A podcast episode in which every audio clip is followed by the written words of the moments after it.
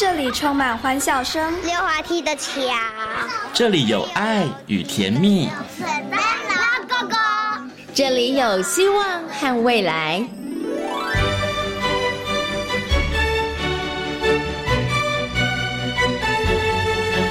遇见幸福幼儿园，遇见幸福幼儿遇见幸福幼儿，遇见幸福幼儿园。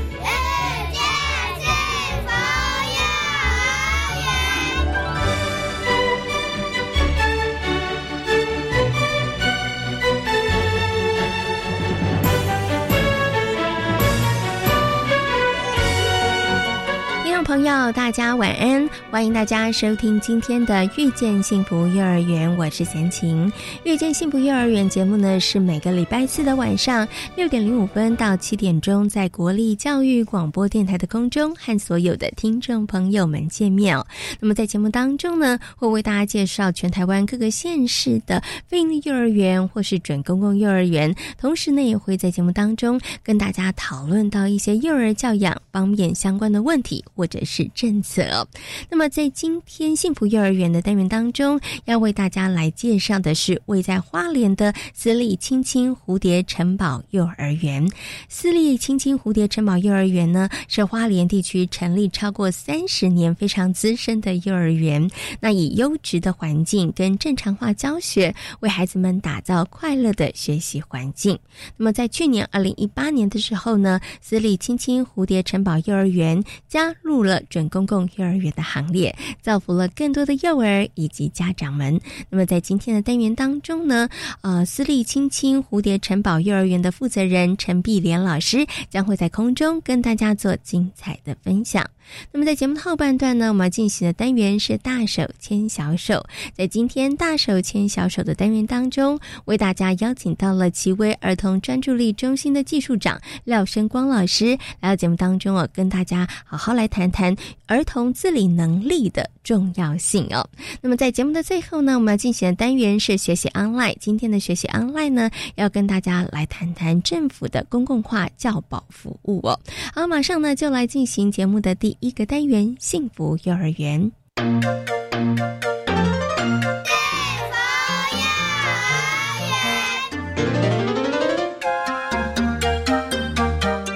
民国七十年成立的青青蝴蝶城堡幼儿园，目前班级人数九十三位。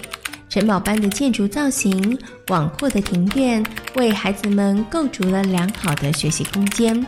而无副本的教学，也让孩子们可以在幼儿园内尽情的探索学习。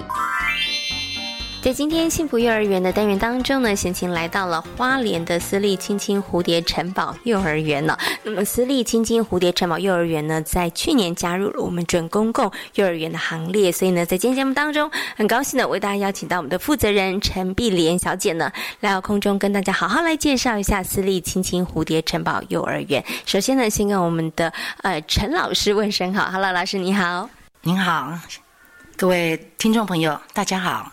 陈老师真的是一位老师哈，因为呢，他真的在这个呃，不管现在是在这个幼教界或之前，那在这个呃高中啊，对不对？后在这个国小，他其实都服务过。我想是不是可以先请我们的陈老师跟大家来介绍一下这个私立青青蝴蝶城堡幼儿园它成立的一个背景好吗？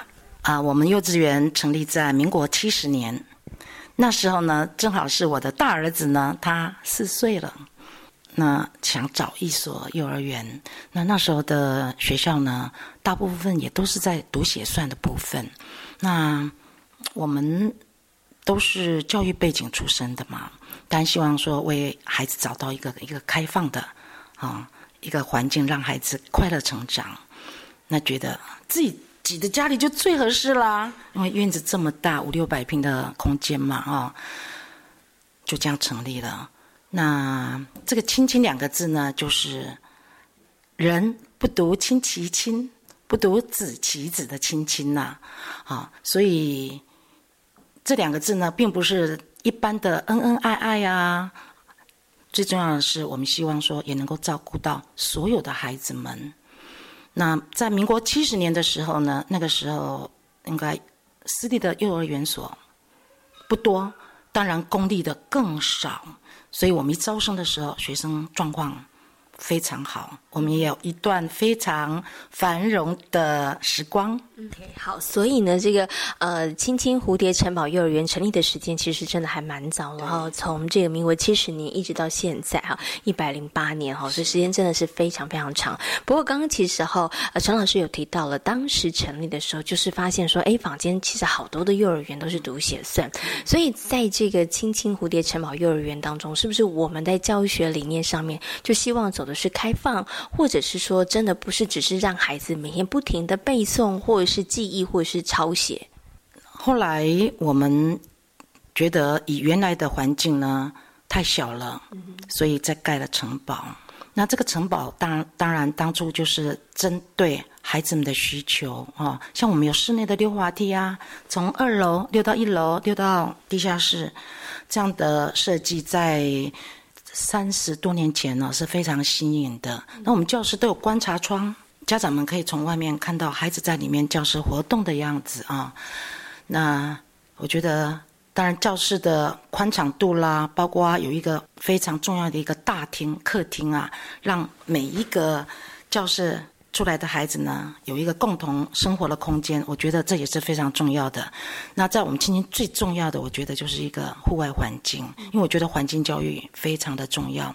那每一个地方呢，孩子必须要特别的上体能课。从下阶梯、上溜滑梯，到鱼池、到戏水池、沙坑，还有观赏区、植物区，都是一个探险的环境。孩子呢，如果习惯玩罐头玩具，就是类似麦当劳那种 FRP 的那种罐头玩具的话呢，孩子习惯性的被封闭在空间，那没有探索，他没有学习到。好，克服困难。那在我们这个地方呢，虽然说高高低低、起起伏伏，我们的孩子没有人在边受伤。嗯，因为他们习惯了，他们知道怎么样的去探险。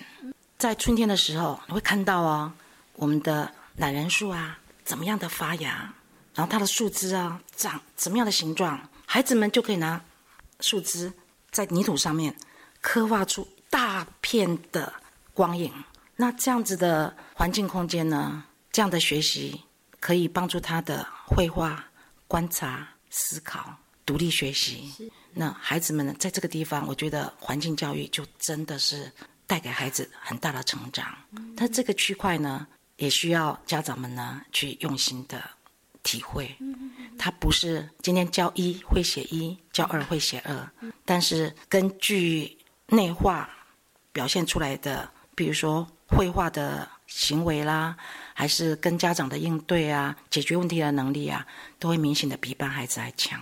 所以其实刚刚啊，陈老师跟大家谈到了这环境教育的重要。真的，先请走入这个啊青青蝴蝶城堡幼儿园的时候，哇，眼睛真是为之一亮。因为呢，它整个占地还蛮大的，而且就像刚刚园长说，哎，在幼儿园里头，你就会看到一个溜滑梯，然后呢，真的是有鱼池、有沙坑，对孩子来讲，其实是一个很丰富的自然环境。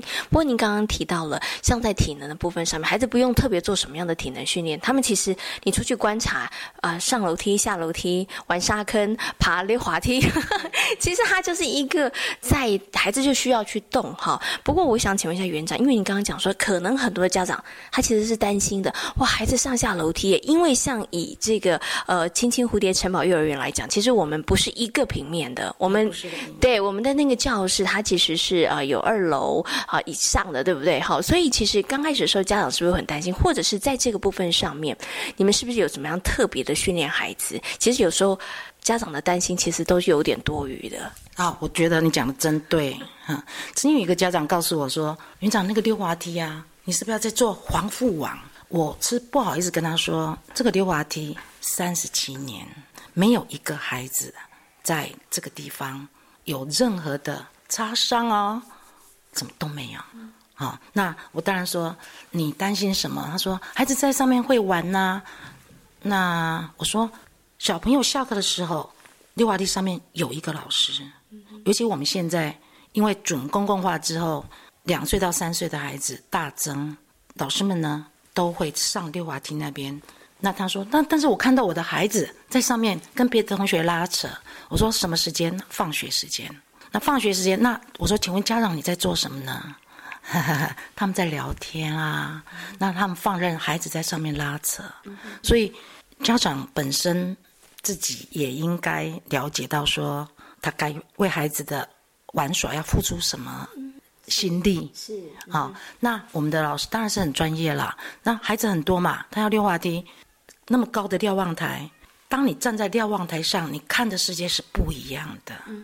当我们的象龟走失的时候，小朋友爬上瞭望台，他发马上发现乌龟在那在草丛里面。可是我们在平地上找遍了，我们找不到。为什么那个瞭望台、那个溜滑梯呢？我们三十七年来，经过很多家长建议，你们为什么不去买那那个像麦当劳那一套 FRP 做的那样的啊？我们真的太时髦了。在几年前呢，台北有一个特色公园联盟，叫做特工盟的家庭主妇们呢，是他们出来建议社区的公园那些游具啊，要恢复到像我们现在的设计，就是要钢筋水泥呀、用不锈钢这样子来围的，而不是塑胶的那样的东西。那些颜色、那样的形状，其实发生问题比我们的问题还多。那只要我们老师呢注意一下，然后老师会在上面的地方告诉孩子，你手就是要扶着。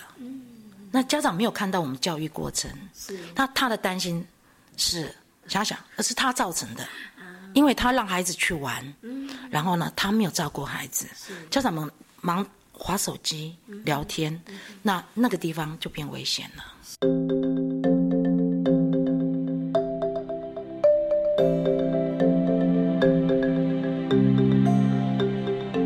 那我们刚刚其实提到了这个青青蝴蝶珍宝幼儿园，在这个环境教育上面其实琢磨很多。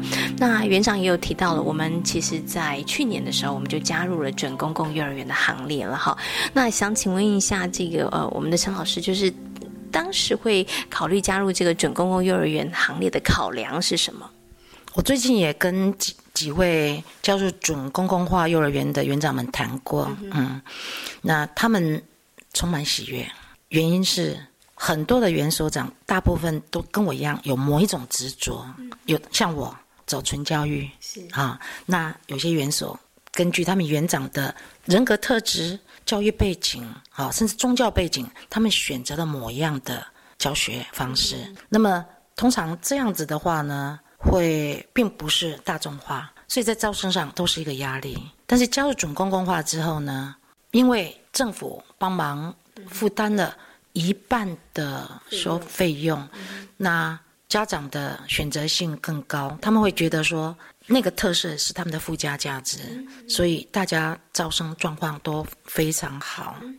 那我加入准公共化最重要的原因就是这么多年来呢，我就很执着、很挣扎在纯教育的这个理念上面。那孩子其实成长都是很缓慢的，那你要很快看到那个教育成果，其实是违违反教育理念的。其实慢学是很快乐的一件事，是好、慢学就是让孩子有摸索的时间。那这一方面一直都是我们没有办法马上呈现给家长们的东西。那当然这就影响我们的招生了。总公共化对我们来说帮助很大。事事实上呢，从去年到现在，我们增加的虽然都是小小班，就是两岁到三岁的孩子，这个区块因为没有人做，然后它也不是一个赚钱的行业，因为八个小朋友就要一个老师，第一个师资缺乏，第二个人事成本太高，所以大家都没有做到这个区块。那我的想法是，如果他从两岁进来，愿意接受我们这样的一个教育理念，我们从两岁开始，人事成本就不是问题。反而呢，我可以得到更多的好老师，共同走这条路。所以，我们增加了全部都在小幼班。那虽然去年加入准公共化，可是那那个时程太慢了，就是全部的学校全部招生完毕了，大概在九月十五号以后呢才公布嘛。但是开学都在八月呀、是是，所以呢，我们也非常乐意的接受这个区块的小朋友，家长们从一个月一万六的托婴费用，满两岁了，进到这个地方来，一个月只要负担四千五，这对年轻家长的帮助太大了。所以准公共化，其实呢，在我来说，它就是一个准公益化。我开始有把这个幼儿园当做一个公益事业的想法了，就是从那个时候开始。所以，其实准公共化这样子的一个政策，不止造福了很多的家长，减轻了育儿的负担。那对于像啊，我们陈老师或是其他有理念的这个幼教老师来说，其实稍微减轻了一些些在招生部分上面的压力。对，但可以让他们的这个教育理念在教育现场持续坚持下去。那当然有好的教育理念可以坚持下去，最后获益的还是我们的孩子，对不对？好，我想最后呢，请陈老师跟大家来。分享一下，因为呢，我们从民国七十年到现在，哇，已经走了真的三十几年的这个呃，贵四十年的，对不对哈？然后我们还是要继续努力坚持下去。但是对于未来，尤其在加入这个准公共幼儿园之后，我觉得对于未来有什么样子的一个展望，或者是一个嗯规划跟目标？嗯哼，我们刚好有一个延宕了将近七年的新园所，有四百平。的空间在建林街上面呢，预计今年七月八月就要落成啊。那本来的方向呢是一个全美语的幼儿园，但是自从去年加入准公共化之后呢，我刚刚也说过了，我们已经变成一个，我把幼教当做一个准公益事业了。那我们希望那边能够开始走我们的理念，就是。让孩子慢慢的成长，然后加入很多音乐的元素、艺术的元素，然后在孩子在幼儿这个阶段呢，不要被家长们自己的那种功利主义影响，就是说要很会读写算，读写算啊，然后呢，反而可以帮助孩子开展另外一个人生。我觉得。经过今年呐，经过这一年来，我觉得我对未来才真正的要走入一个正确的幼教路线。那我我还要附带说明，就是说，我觉得总公共话对园方呢给了一个新的契机，对家长们呢照顾了很多家长族群哈，尤其尤其是很需要。你看嘛，现在低收的状况这么严重啊，那对年轻的父父母亲非常重要啊。那最重要的是给老师们很安定的收入跟环境。那像最近就是增了很多的老师，那也可以了解到别个园所的经营方式。我可以说准公共化的这些。对园方的限制跟要求，其实就是老师的福利。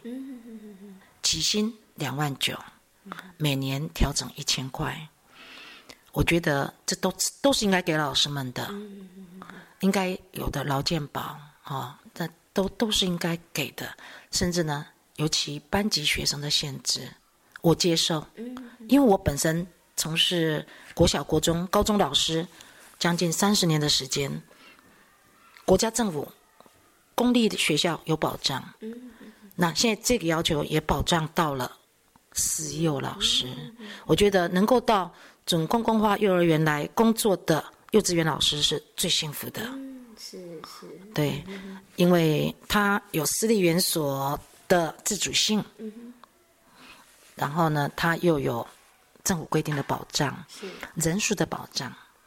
那我觉得这个都是好事啦，哎，都是好事情哈。好，所以一个政策其实它真的造福很多很多的这个面向，包括了这个园方的本身，包括了家长，也要包老师，对不对？当然，我们所有的部分，还有小朋友，因为呢，他们可以在一个更稳定、更安定的一个环境当中来成长。好，那今天呢，也非常谢谢呢，青青蝴蝶城堡幼儿园的呃负责人陈碧莲老师跟大家所做的分享，也非常感谢您，谢谢，谢谢您，谢谢大家。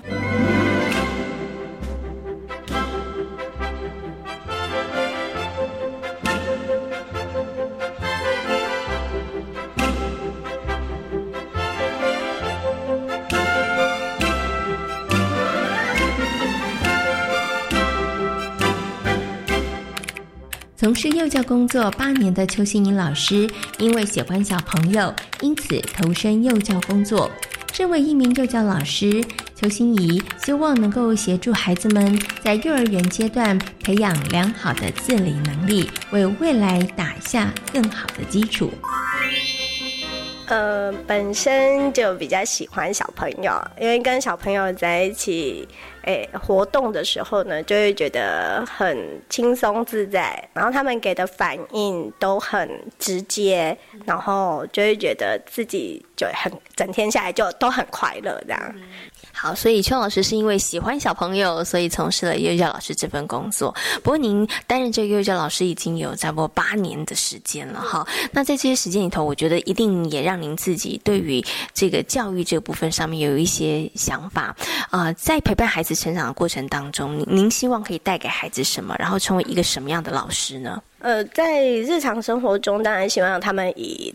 生活常规啊，自理能力的提升为主，那可能就会多让他们去以日常生活的一些细节，例如说收拾书包啊，或者是穿脱衣服，然后如何把自己的东西摆好，来训练他们的一些大大小肌肉，然后再以课程所课程里面的主题去安排他们在日常生活中可以学习到的一些诶。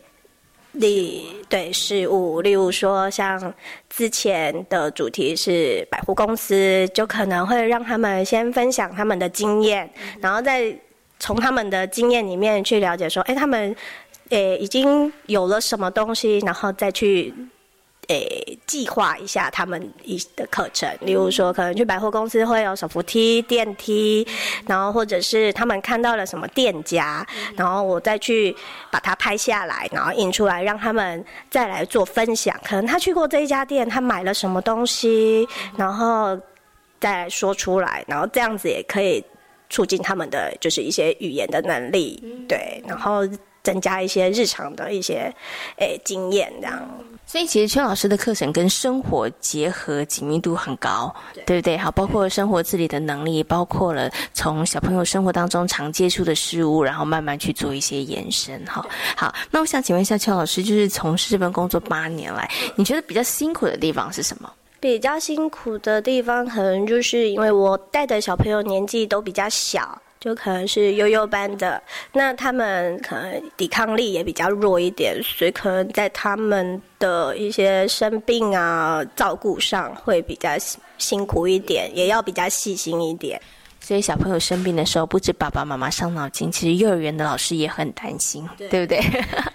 好，我想最后呢，请邱老师跟大家来分享一下哦，就是从事这份工作八年的时间了。好，那虽然这个工作其实真的很辛苦，我真的觉得第一线的幼教老师是那个工作时间是超长的哈，因为白天在学校照顾小朋友，晚上回家可能你要想一些教案哦，工作时间是非常非常长的。但是你觉得是什么样子的一个力量，或者什么样的动机，让你可以持续的在这份工作上面，还是继续的愿意陪伴这么多的孩子成长？觉得支持我的力量可能也是小孩，因为有时候看到他们，诶，可能因为某些东西学操作的时候，他们可能会有一些挫折，那可能用不到正确的方法。那看到他们在那边苦恼，或者是不知道该怎么办的时候，我就会想，我应该怎么去帮助他？所以我就是会一直以这个方式去想要。帮助小孩子，然后去提升他们的基本能力，然后让他能完成一些他们想要完成的工作或者是学习。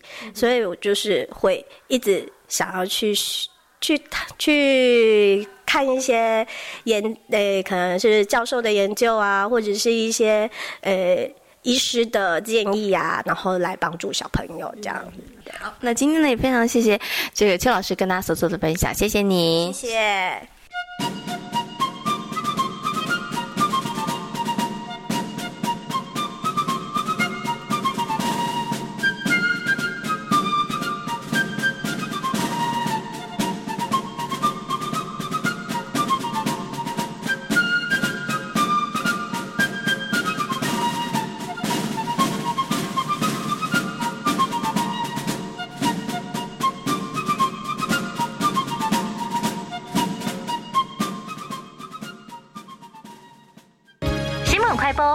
吃苹果指数表示，从平兔已经来到流行嘅季节，请屋企有五岁以下成人嘅家长要特别注意。老公，有听到冇？新闻哥哦，讲特别喺屋企要车到从平兔嘅成人呢，出现水毛田、手脚无力、脚脚盘、不会擦，一条重症嘅枕头，我今日送医院治疗。嗯，诶，唔家长来有先生数嘛？希望我是不准男成人嘅哦。好，本样家。预防从平兔爱接色素，以上广告由七苹果指数提供。我最近常常听到有人在谈论性别平等教育的事情耶，这是好事啊！真希望大家都能尊重多元差异。不是啦，我是听说学校的教材好像有些怪怪的，那个……嗯，吼，千万不要随便相信啦！我告诉你哦，要知道正确的讯息，你一定要上教育部的性别平等教育全球资讯网查询。以上广告由教育部提供。假爸呗。以前物资匮乏，老一辈人见面都会说“假爸呗”。随着经济发展，现在人们追求的是“假后”“假卡”。但对许多经济弱势家庭来说，三餐有着落，能不饿肚子就很满足了。假爸叫亏来娃，我是季宝如，请捐款支持一九一九食物银行，让弱势家庭三餐有饭吃。一九一九要救要救。大家好，我们是台湾弦乐团，我们都在教育广播电台。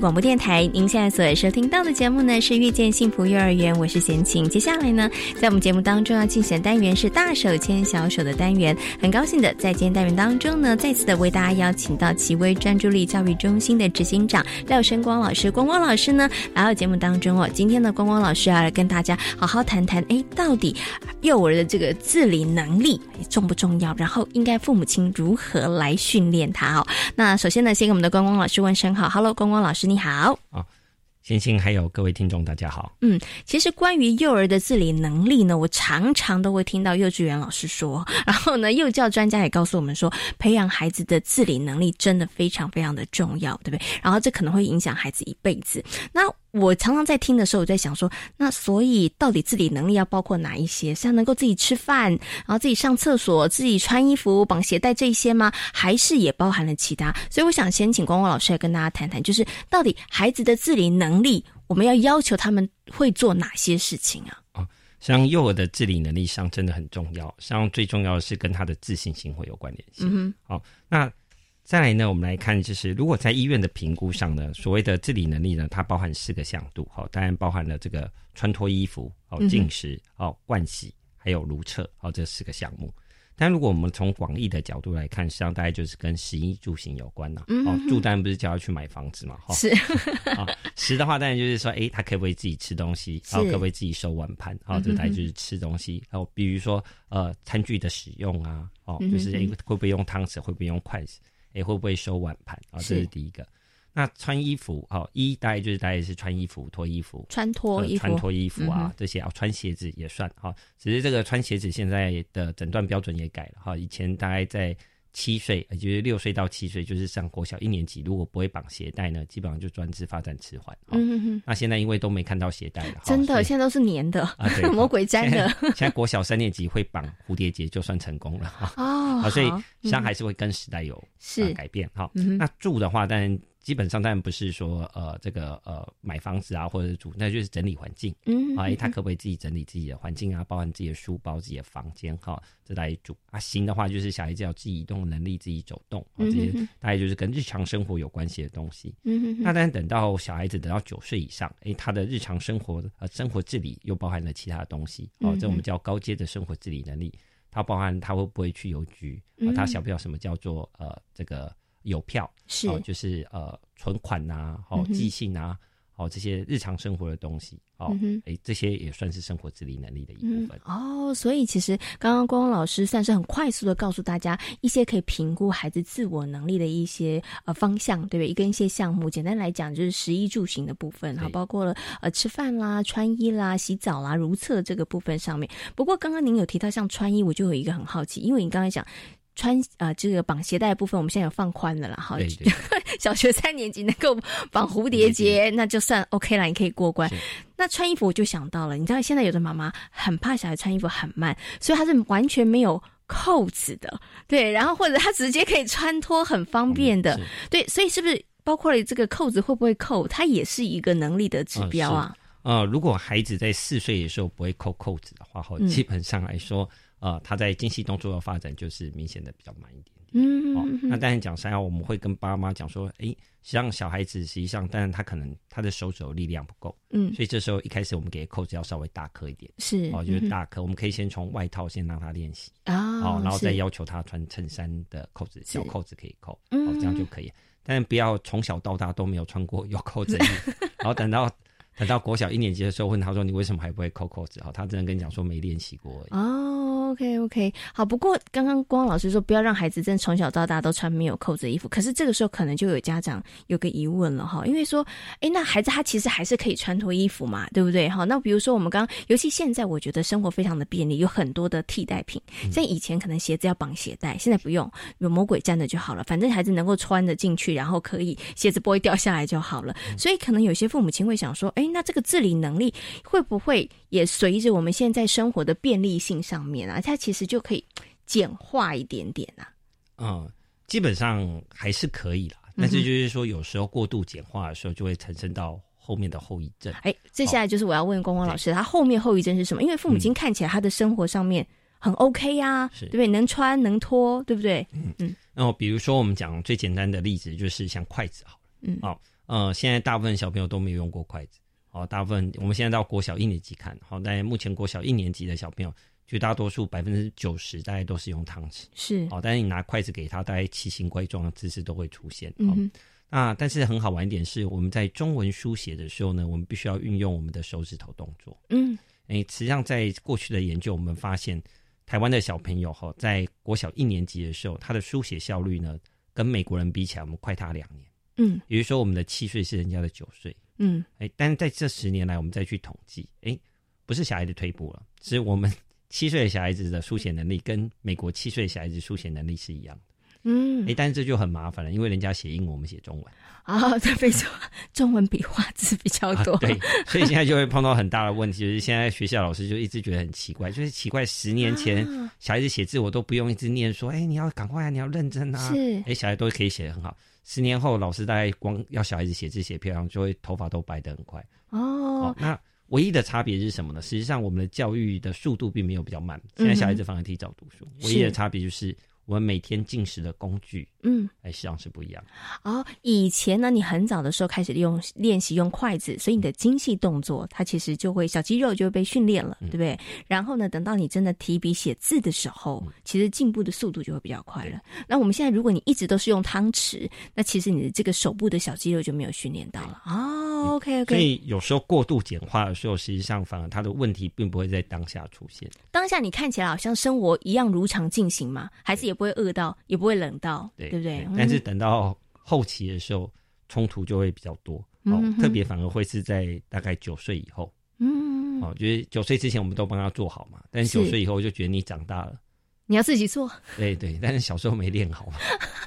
所以很多的冲突都反而都不会是在小时候，是哦，比如说一二年级的时候啊，小孩子啊才刚读一年级，我们的包容度很大，嗯哼哼。啊，但等到九岁的时候，大家不会有什么耐心的，是，但是因为从小没练习，然后后面的冲突就会比较高。嗯哼，哎，就以刚刚光光老师在讲这个写字速度的这件事情啊，因为我曾经真的有听过家长，然后在想说，哎，我小孩子写字速度真的很慢，然后就觉得以为是孩子偷懒，孩子懒惰哈，然后不积极，然后所以写的这么慢。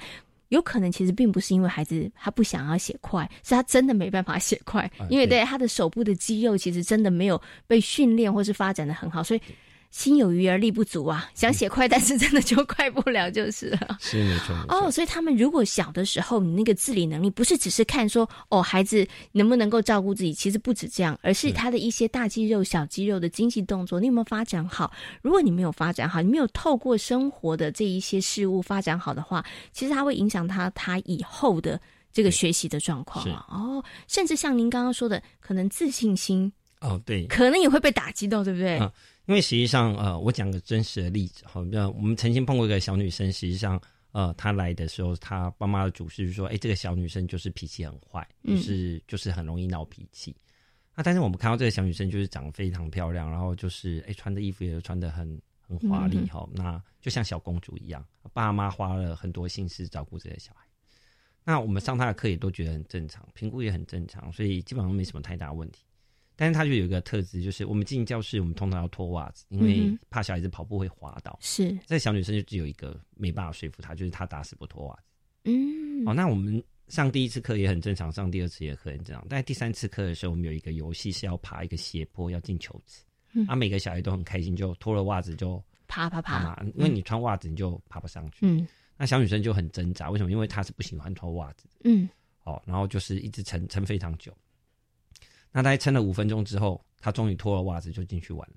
哦，那一天下课的时候，是我们第一次碰到这个小女生，就是整个就是大哭大闹，就是歇斯底里。嗯，然后这个小女生已经五岁了，但是我们就觉得这个东西很不合理，因为你都已经前面你都玩的很开心，你现在要放就是要结束了，是，对，到底为什么会这样？我们就一直没办法理解。那没办法，我们就只好带她到隔壁的教室去，然后她就一直跟我确定老同学都走了没有？哦，好，同学都走了没有？然后我就说哦，同学都已经回去了，因为你现在情绪太激动，所以我们到这边休息一下。实际上他一换教室，他就没有生气了，他的情绪就康张起来。嗯，然后他就跟我讲说：“老师，你可以帮我穿袜子吗？”嗯，哦，所以实际上他为什么不脱袜子？因为他不会穿袜子，因为他不会穿袜子。但是问题是，你看嘛，我那么漂亮，然后我觉得我自己好厉害，大家都觉得我是完美的，对对？我好棒，但是我不能让人家知道我不会穿袜子啊。原来是这样，所以像袜子反而变成导致他会怕自己被人家发现他的弱点，是，所以那个东西严重影响他的自信心。当我们自信心受到伤害的时候，我们第一个东西就是选择逃避，嗯，哦，或者是选择就是呃情绪的起伏，嗯，那像这个东西实际上很简单，然后袜子怎么练呢？很简单，就是你准备一个保特瓶。然后你准备大的橡皮筋，你就让他练习两只手把橡皮筋撑开来，然后掏进罐子里面。嗯哼哼哼，你就是练，每天就会练三十条橡皮筋，所以把它撑着力量练，就把这个大拇指跟食指的力量练起来。啊啊！大概你练了两个星期，再教他去穿袜子，哦就 OK 了。哦，那大概基本上你花两个星期就可以解决，不需要每天都怪他为什么脾气那么坏啊。不过父母亲可能刚开始的时候真的没有想到，说原来他的脾气坏是来自于这个部分，就是当我的弱点如果被人家发现，会 induce 呃会引发我的情绪反应，这都会伤伤害到小孩子的自信心。哦，所以实际上很多时候我们都会觉得没关系，我在家帮他做，省一点时间。嗯，但是你要想他进入团体的时候。没有人可以帮他省这点时间的时候，这些东西可能会造成自信心上的损伤。好，所以我还是建议爸爸妈妈，小孩子长大了，你还是要让他长大，哦不能再做那么多了。好，真的，爸爸妈妈其实也是爱护孩子，可是是。你没有想到，原来你爱护孩子，其实造成了孩子另外一个部分上面人际相处上面的困扰。他没有自信，我相信这应该也不是所有的父母亲想看到的，只是很多的爸爸妈妈以前没有被提醒到。今天光光老师告诉大家，是爸爸妈妈真的要让孩子长大，真的要让他开始自己学着去做一些事情了。好。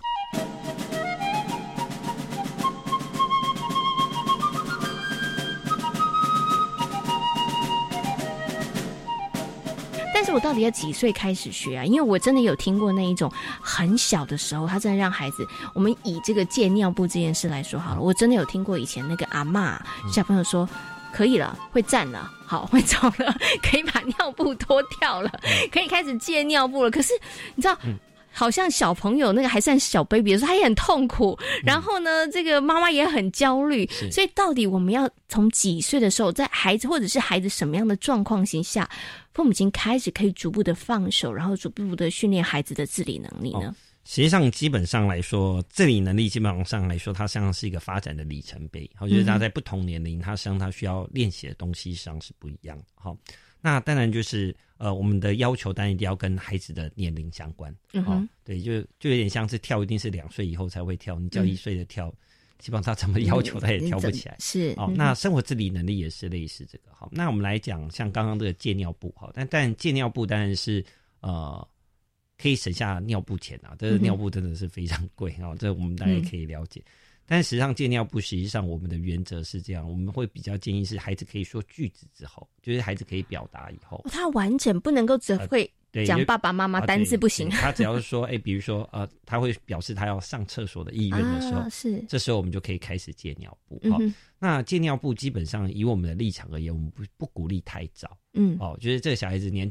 表达能力都还没有，那这时候，哎，他他要上厕所，他没办法表达，那那我们大家要处理，对，我们处理也会很麻烦。好，那第二个是呃借尿布，上厕所实际上是就是哎，我要忍耐一下嘛，对不对？所以我要抑制我自己的上厕所的冲动，哎，我要忍耐一下，然后我才能去厕所。好，那这种忍耐的东西呢，实际上来说，如果我们过早要求小孩子，这小孩子就会以后就会变成过度压抑。嗯，啊，过度压抑的小孩子以后就会比较固执，哦，哦，就是这个小孩就以后个性就会比较硬啊，比较难沟通。对，就是他什么东西都藏在心里嘛，他就是压抑型。好，是。那当然你说，哎，那我们就不要接尿布啊，就是我们我们就让他自然发展。好，那自然发展，自然到五岁他还没接尿布，那个小孩子就是没有控，没有那个抑制的能力。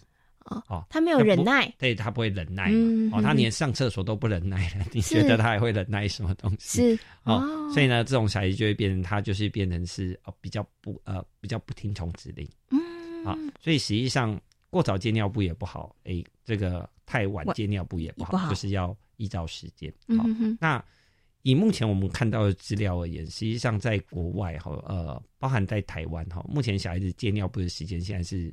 有越来越晚的迹象哈，那大概在两年前的时候，英国的研究指出，现在有些国小小孩子在国小一年级的时候呢，就老师主要目标是要让他不要对借尿布，要他不要包尿布上学啊，因为这样会导致小孩子的自信心受到影响哦。那这实际上也是一个爸爸妈妈有时候疼爱过过了头的时候会出现的一些。特殊的现象，嗯哦，OK，就是我们刚刚前面讲，你可能觉得说，哎，没有关系啊，反正他生活好像也不会受到什么影响，就让他这样做好了。可是我们刚刚有提到了，其实可能包括他日后的学习，包括他人际关系，包括他的自信，其实可能真的都会受到一些影响。所以父母亲真的是要放手，然后让孩子开始去学习。那刚刚光光老师有提到了，怎么样开始孩来训练孩子的自理能力，其实就跟孩子的这个年龄，然后生理的这个发展，等于是父母亲要非常非常的关注，对不对？那一般我们其实都会有那个，刚刚您像您讲的，就是比如说两岁他会跳了啊，三岁他会做什么？其实这个应该也是一个参考值吧，因为每一个孩子他的速度可能应该都不太一样啊。对对对啊，实际上我们说的发展里程碑基本上是正负呃，就是加减啊半年，嗯，就加减六个月，基本上都是在正常的范围哦，所以妈妈不用过度紧张，好，就是哎。这时间开始练这个东西，实际上老师都会提醒妈妈啊，比如说他已经上幼稚园了，幼稚园老师就会提醒说：“哎，妈妈，他现在吃饭都还是会撒外面，哎，这就可能提醒你在家里要多注意。”嗯，哦，那只是说，哎，我们要把这些这些事情当做一件是重要的事 哈。哦，没，哦，我经常看到爸妈就是老师只要说：“哎，妈妈，他那个 A B C 还不会。”那妈妈回家马上就是拿了好多教材开始拼命练 A B C 哈。是，但是那个。你跟妈妈讲说，妈妈她现在那个扣子不会扣，妈妈大概就当做没听到，没有关系嘛。对，她的衣服都没有扣子，所以这个东西就变成说，实际上我们要把生活自理这件事当做是一件呃重要的重要事情。当你有重要的事情，然后然后哎，当老师提醒我们的时候，我们就要做。好，那实际上特别是在小孩子，小孩子实际上在我们讲说，在这个小班和中班的时候，最重要就是生活自理能力的培养。嗯，哦，他反而不是学业学习的技巧。嗯，好，那。在中班的时候，老师就会特别提醒妈妈：“哎，他的生活自理的能力哪边需要加强？”好，这时候我们就要把它放在心上。哎，老师有跟我们提醒，哎，我们就要赶快做好，不要觉得说：“哎，没关系，我现在帮他，他还小。”嗯，好，实际上呢，嗯，他就必须要在日常生活的动作呃生活当中去练习日后学习的技巧。嗯嗯嗯。好，那如果这些东西都被你做完了，那他有什么好练习的？嗯，以后他不会，你不能怪他，对不对？因为小的时候爸爸妈妈没有让他有机会练习哈，所以呢，刚刚光光老师有特别提醒，如果其实就是这个阶段呢，生理的这个发展的这个阶段的话，其实幼幼儿园的老师其实也会提醒爸爸妈妈，然后爸爸妈妈呢，你有一个参考值，但也不用太焦虑，不要想说隔壁的小孩怎么都会了，我家小孩不会哈，回去要进行魔鬼训练，其实也不用这样了，因为他其实还是有一个 range 的，对不对。哈？那可以作为一个参考标准，因为真的每一个孩子的速度是其实都不太一样的哈。那刚刚光光老师有提到了，就是如果幼儿园的老师有提醒的时候，爸爸妈妈拜托一定要放在心上哦，要把它当成是一件事情，不要以为说哦，现在生活可以很便利啊，我可以用其他的部分来取代，可是你取代了，也取代了孩子某些的能力的学习哈。所以真的要让孩子来练习。那除了要把它放在心上，重视这件事之外，想请问一下光光老师，是父母亲到底要怎么样来开始，或者是说他们在开始做的时候？还有什么放在心上之外，他们真的开始要训练孩子的自理能力的时候，是。父母亲要注意哪些事情啊？好，第一件事情就是呃，我会跟爸妈讲，就是第一个事情就是我们要正确的期待，正确的期待，对，好，就是很简单，就是你不要希望孩子第一次做就可以做到很完美，嗯，哦，他第一次大概可以做到百分之三十就已经很偷笑了，嗯哼哼，大概做到百分之五十就不错了，是是，啊，再就是可能做到百分之百，呃，发展过程当中实际上是需要练习，嗯，好，所以。嗯，不要觉得是第一次带他，他就可以马上就会了。就会哈。那毕竟小孩子还是呃在小孩嘛啊，小孩嘛。好，那通常小孩就是，比如我讲我家女儿的例子哈，我们讲我家女儿大概两岁到三岁的时候，就很喜欢帮呃我太太折衣服。嗯，好，但折衣服基本上就是她大概折了三件，大概就是对她来说就已经算是很厉害了。对，好，那这时候你就要正确的期待，就是。你不可能丢二十件衣服叫他整个折完嘛？啊，他可能折完三件，大概就已经非常拍拍手了。嗯，那基本上在两岁到三岁的时候，他最重要的工作不是折衣服，他折衣服只是想跟你做一样的事情。嗯哼，哦，实际上他最重要的工作是你折好的衣服，他去放在他的位置。嗯嗯嗯，哦，他只要能放在位置，基本上就帮他拍拍手。是，所以基本上他能不能折好，基本上并不是不是重点啊。因为反正他折三件的时候，你已经折完二十几件，对不对？呃，他唯一的工作实际上很简单，就是。把二十件放回去，放回去啊！好，那这就是正确的期待。好，那第二件事情是，如果我们要让孩子愿意做，哎，你一定要确保他能成功。嗯，好，比如说把东西放回去这件事，百分之百会成功嘛？哦，那但是折衣服他不一定会成功，所以这时候很简单，你让他折小方巾。嗯啊，你折小方巾，衣服妈妈折。哎，他就会成功，哦，这成功几率就大大提升了。他只要成功了，他就会一直做。哦，了解。他觉得说我好厉害，实际上他没厉害，他只是会折对折再对折。好，我懂了。所以我们在训练小孩的时候，我们也要把他那个任务稍微分解一下。对对对。所以就有一些任务，其实真的你确定他一定会做，而且其实真的一点都不困难的。对对对。哦，那。这当我们做完这两个东西，第一个我们有正确的期待，第二个是哎，我们有呃，我们让他能获得成功。那因为获得成功，他就会自己一直很想要做嘛，对不对？一直很想做的时候呢，就是我们就是要让他有成呃尝试的机会。嗯，那这就会变爸爸妈妈的智慧。哎，我们在哪一个时间点？哎，比如说。你不要每次在洗衣服，洗完然后折衣服的时候都是晚上九点半，啊，小孩子都被捆了，那个说，哎，给我去折衣服，哦，啊，要虐待儿童，是啊，哎，所以你就要选择适当的时机，哦，适当的时机增加孩子参与的机会，嗯，哦，那我们基本上是按照这三个原则去做，基本上小孩子实际上学习效率是非常快的，他大概两个星期到三个星期。他就会养成习惯哇，所以我觉得也是给很多的爸爸妈妈一个方向了，因为我相信呢，很多的父母亲应该也是愿意培养孩子的这个自理能力，但是呢，我觉得没有掌握到原则的时候，其实孩子沮丧，爸爸妈妈也很沮丧，然后于是 我们就啊算了，还是我帮你做比较快哈。所以刚刚光光老师有提到了几个原则，第一个呢就是呢，呃，我我们要这个确保孩子他是会成功的，对不对？好，然后呢再来就是也要给孩子有这样子的一个机会，对不对？然后最重要是父母亲的心态。是给孩子一点时间，不要想说他第一次做就会成功哈。对对对，你看国父革命也没有一次成功的嘛。所以说多给孩子一些练习的机会，其实真的是非常的重要的哈。好，那今天呢也非常谢谢光光老师呢，在空中跟大家谈到了关于这个幼儿自理能力方面的一个重要性。那今天呢也非常谢谢呢廖生光老师，光光老师跟大家所做的分享，谢谢光光老师，谢谢。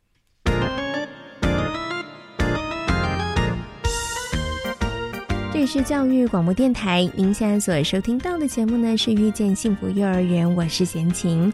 接下来呢，我们要进行的单元是学习 online。那么在今天的学习 online 的单元当中呢，要跟大家来分享，就是政府目前呢在推动公共化教保服务方面呢所做的一些努力哦。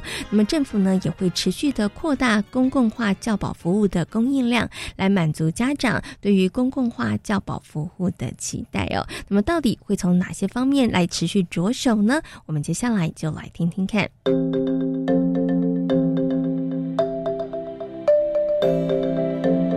学习 online。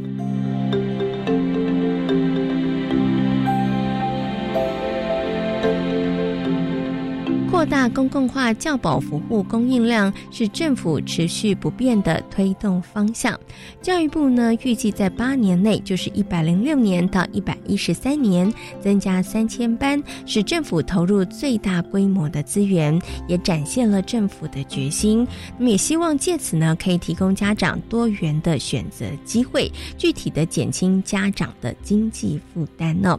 那么可以从几个面向呢来跟大家分享，目前呢执行的一。一个呃进度哦，第一个就是以扩大公共化为市政主轴，提供家长多元评价的教保服务选择机会。教育部表示，公共化幼儿园包括了公立幼儿园以及非营利幼儿园。那么，为了宣示政府推动公共化的决心，那么原定呢六年的时间，就是一百零六年到一百一十一年，增加公共化幼儿园两千两百四十七班，将扩展。为八年的时间，增加到三千班，再增加七百五十三个班级。那么最多呢，可以再提供。八万六千个幼儿就学的机会，比原来的目标呢增加了两万六千名，让公共化的整体供应量在一百一十三学年度呢最少达到大约二十七万人呢。而如此扩大公共化教保服务供应量，是历年来最大规模的增班量能。那么也希望可以增加平价教保的服务，给予家长多元教保服务的选择机会哦。那么在第二个部分呢，就是鼓励公共幼儿园持续提供延长照顾服务，那么也针对经济弱势的幼儿提供相关的补助。现行的法令呢，已经提供公立幼儿园配置各类人员的机会，那么可以在寒暑假期间以及教保服务时间后呢，提供延长照顾，也就是课后留园的服务哦。那目前呢，有六成的公共化幼儿园开办了延长照顾。服务加惠了大约四万四千个家庭哦，那么同时呢，也将持续的积极办理，以满足双薪家庭的需求。另外呢，为了协助经济弱势的幼儿，教育部呢将持续的补助低收入户、中低收入户家庭、其他经济状况特殊的以及家户年所得在新台币三十万元以下的五足岁幼儿免费可以参加，来减轻家庭的经济。负担。那第三个方向呢，是透过准公共机制。扩展平价教保服务，同时建立配套措施，达到多赢的局面。除了持续扩大公共化教保服务之外，为了扩展平价教保的服务，教育部也提出了准公共的机制。那分成两个阶段来推动哦。在一百零七年八月呢，先在六都以外的十五个县市实施。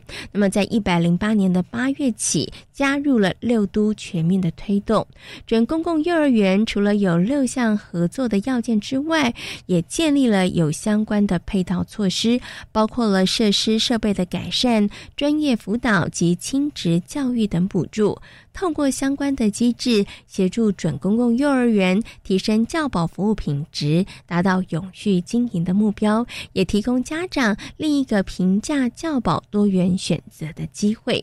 那希望透过政府推动的公共幼儿园、非营利以及准公共幼儿园等多轨的机制，可以呢让家长拥有更多元的选择机会，也能够实质的达到减轻家长的经济负担。另外呢，也希。望透过友善职场，可以提供教保服务人员合宜的薪资，为家长幼儿教保服务人员、幼儿园以及政府，创造多赢的局面。刚刚呢，跟大家分享的呢，就是政府在持续扩大公共化教保服务供应量上面呢，几个面向持续在做的努力。在今天遇见幸福幼儿园的节目当中呢，为大家访问到了奇威儿童专注力中心的技术长廖生光光光老师，跟大家谈到了儿童自理能力的重要性哦。另外呢，也为大家介绍了位在花莲的私立青青蝴蝶城堡幼儿园哦。感谢大家今天的收听，也祝福大家有一个平安愉快的夜晚。我们下周四同一时间空中再会，拜拜。